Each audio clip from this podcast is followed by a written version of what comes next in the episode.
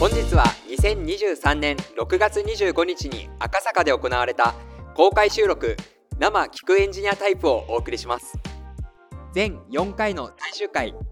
それでは本編をどうぞスタッフエンジニアの話も聞いてみたいです。皆さん慣れるなら。これするとこんな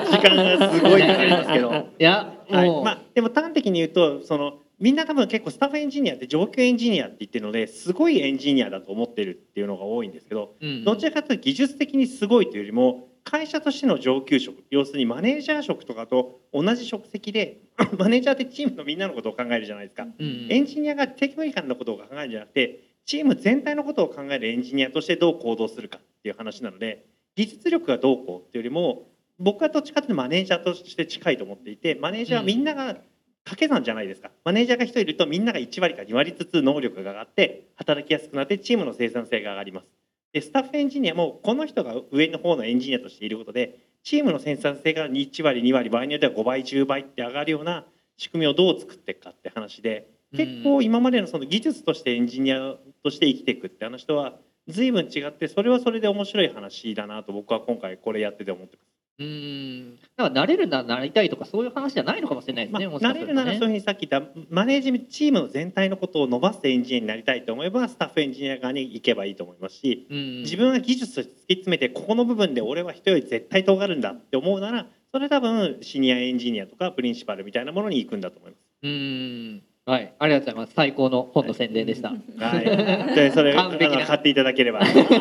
い、スタッフエンジニアリングっていうそうそう本があります本がありのでますね。ありがとうございます。そしたら次いきますか。これはなんかみんな楽しそうにな話だと思いますが、皆さん勉強が楽しいタイプの人ですかと。自分は仕事のためにと思ってしまうのであんまりっていう質問になってますね。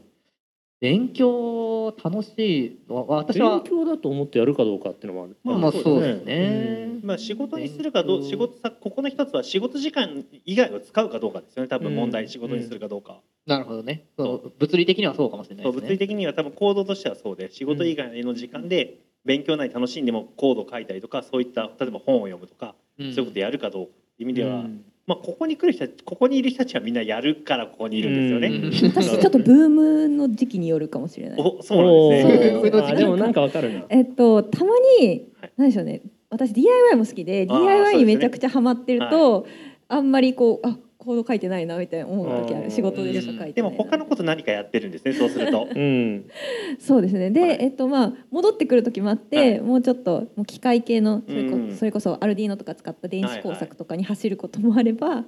あのちょっともうちょっと実務によったはい。ソフトエンジニア的なところに行くこともあるから、うん。結構時期によるなって、うん。結構自由に好きなことしてるかもしれない。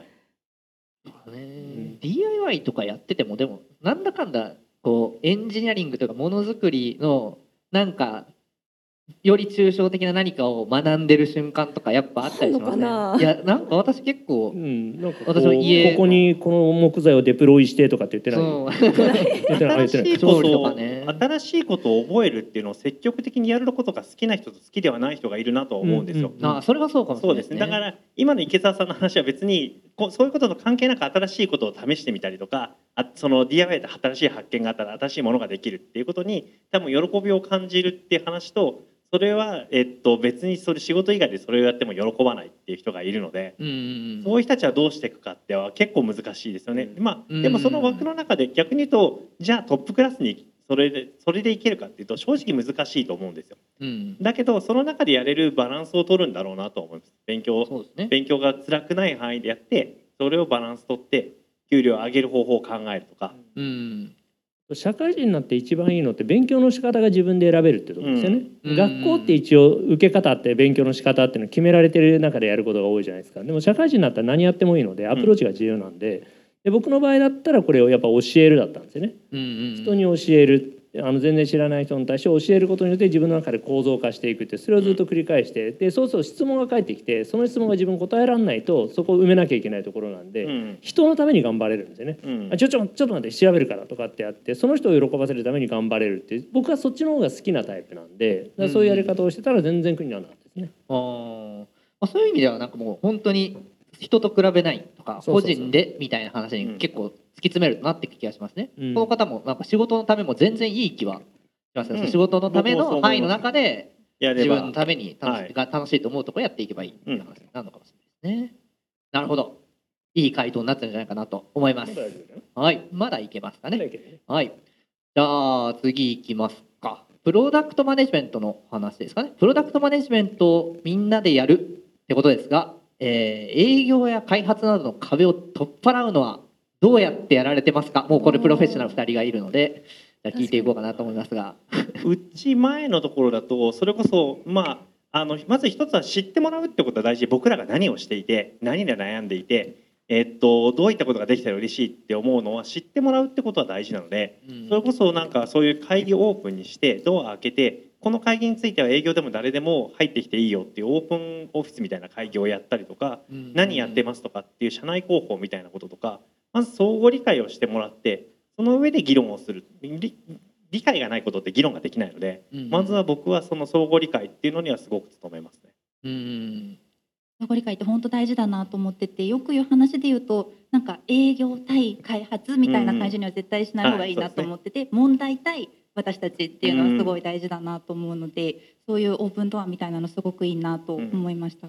あと私がよくするのは多分どっかで絶対ぶつかるところがあると思ってて一個なんか機能を開発するべきかどうかみたいなのって結局それって遡っていけばどのユーザーを幸せにするかっていうところの違いだと思ってて、そうすると開発の問題じゃなくて営業の問題になっていくと思うのでそこの行ったり来たりができるようなそれこそこうオープンドアな会議設計をするとかそ,、この同じ課題で話せるアジェンダっていうのをまず設定していくみたいなのがすごく大事なのかなと思ってます。おおいいですね。最後はちょっと戦う瞬間もあるっていうのは結構いいな回答な気がしますね。あの絶対になくなることはない。ゃんと議論することは大事だと思ってて、まあ、うん戦いではないと思うんですけれど、お互いい。いものを作りたくて壁はできちゃってる気がするので、うん。うんうんうんこれビジョン共有っていう言い方をよくするんですけどマイクロソフト時代にこれフレームワーク化されてたことがあってビジョン共有っていうのが一番最初にあると、うんそうででビジョンを作るっていうところに一番時間かけろって。でそれが合意に至らない間はプロダクトは作ってはならないっていうルールだったんですね。でほーはいはいビジョンを決めるって何のためにこれを作るのかどうやって世の中を良くするのかをみんなで共通理解にしましょうっていうのを徹底してそこからのバックキャスティングだよっていうのをこれやってたんですよね。でよくこれマネジメントの文脈でよく言ってるんですけどちょっとビジネスそのものをスポーツカーに例えてくださいっていう言い方してでスポーツカーでスポーティーに走るじゃないですか。うんうんででスポーティーに走るためにはコーナーでグリップしっかりしなきゃいけないとかこれの話するとちょっと増井さんと車の話盛り上がっちゃうけどあのダウンフォースが強くないといけないとかそういうことを考えていくんだけどこれ何のためにやってんだっけが分かってないとこれ作れないんですよね。うんこれはスポーツカーをスポーティーに走らせるためにやんなきゃいけないなと思うと集中できると。でそれを通訳するのがマネジメントなんですよね。でプロダクトマネジメントってそのマネジメント層の人たちがこれ走る曲がる止まるが安全の上に乗っかってるって車の共通項なんですけどこれがマネージャーの仕事なんですよね。うんうんスポーティーに走るために私は走るを担当するスポーティーに走るために私は曲がるを担当するだけどそれが有機的に結合しないと俺エンジンだからブレーキ関係ねえってやると死んじゃいますよねと。うんうんなんでそれ横の連携で私たちは何のためにやってんだ？っけスポーティーに走るためでも走ってなおかつ曲がって止まれないといけないね安全にっていうことを握りながらやってメンバーに対してはそのためにやってねっていうふうにやらなきゃ。でトラックだったらトラック大きい荷物を運ぶっていうのにそれに適したディテールがあってたくさんあの載せられとか視認世界とか。だから走る曲がるとまだ一緒っていうのを通訳するっていうのはすごい大事。でビジョンを共有すると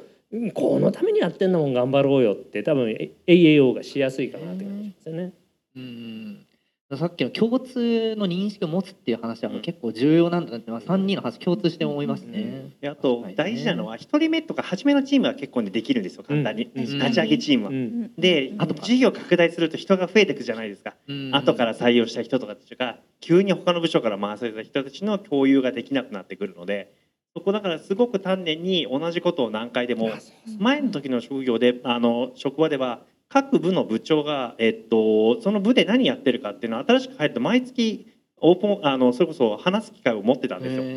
でそれって後から、まあ、あのもう入ってる人も聞きに来ていいよっていう話で僕だとその開発全般の話みたいな話でいろいろ、まあ、開発部は開発部の VPO ややるので開発全般でどうやってそれこそプロダクトって作るのかみたいな話を僕は毎月ずっと新しく入った人にするし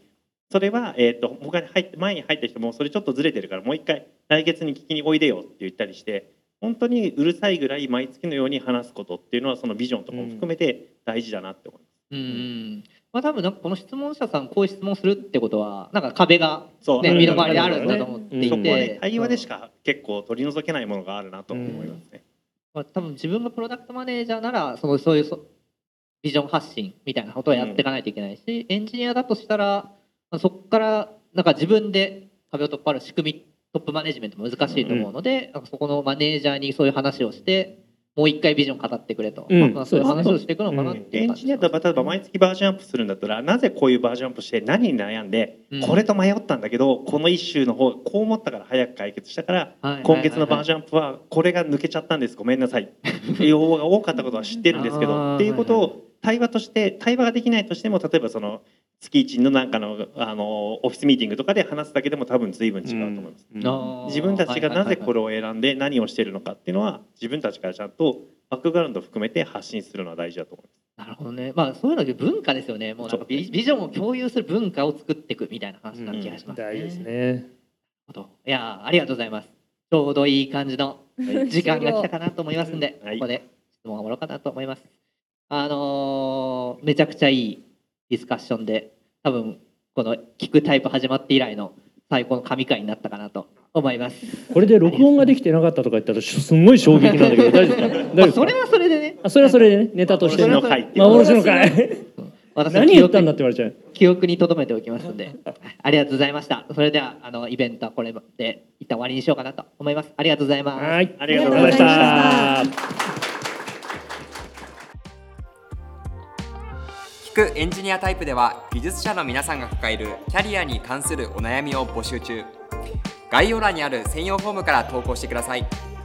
Apple Podcast、Amazon Music、Spotify でお聞きの方はぜひフォローとレビューをお願いします。お付き合いいただきありがとうございました。